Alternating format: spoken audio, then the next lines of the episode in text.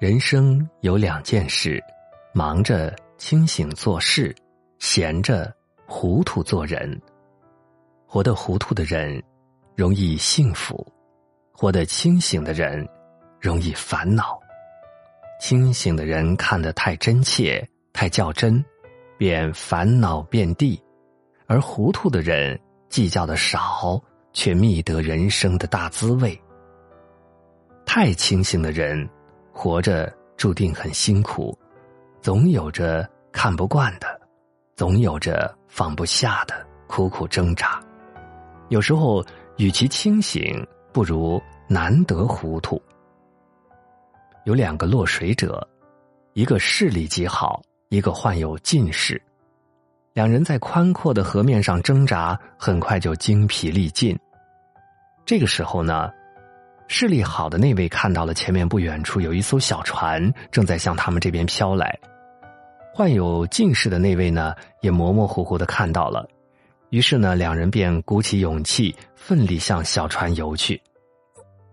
游着游着，视力好的那位呢便停了下来，因为他看清了那不是一艘小船，而是一节枯朽的木头，但患有近视的人却并不知道那节木头。他还在努力的向前游着，当他游到目的地时，并发现竟然是一节枯朽的木头时，他已离岸不远了。视力好的那位就这样在水里丧失了生命，而患有近视的那位呢，却获得了新生。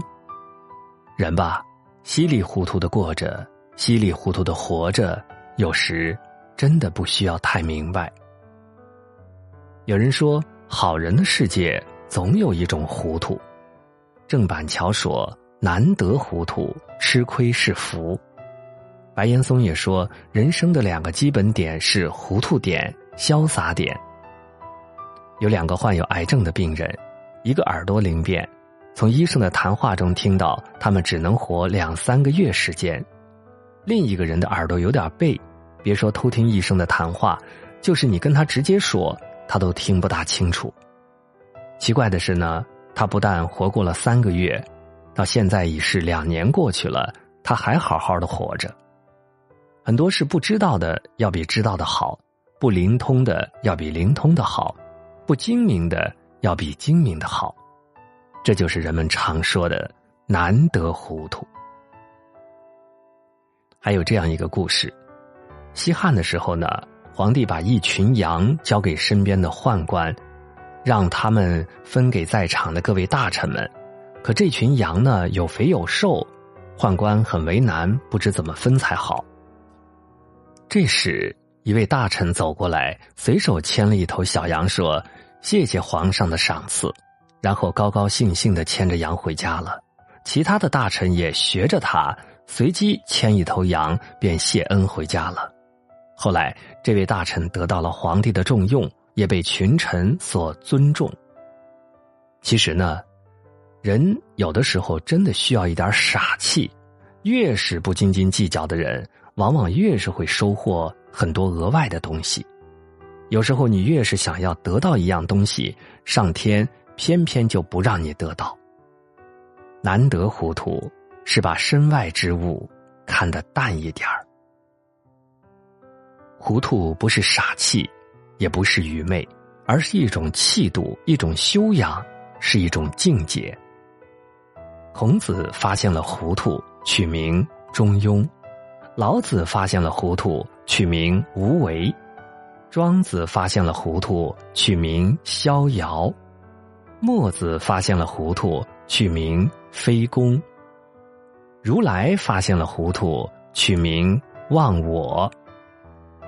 对朋友糊涂一点儿，不计较付出，才能得到；对别人糊涂一点儿，这样才能赢得信任；对爱人糊涂一点儿，给他自由，也给自己空间；对事情糊涂一点儿，船到桥头自然直。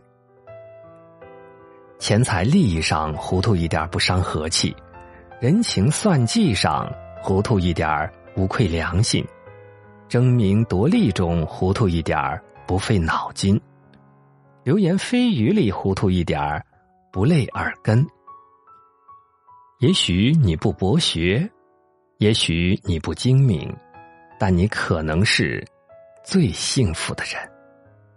你拥有的都是侥幸，你失去的都是人生。既然人生实苦，不如难得糊涂。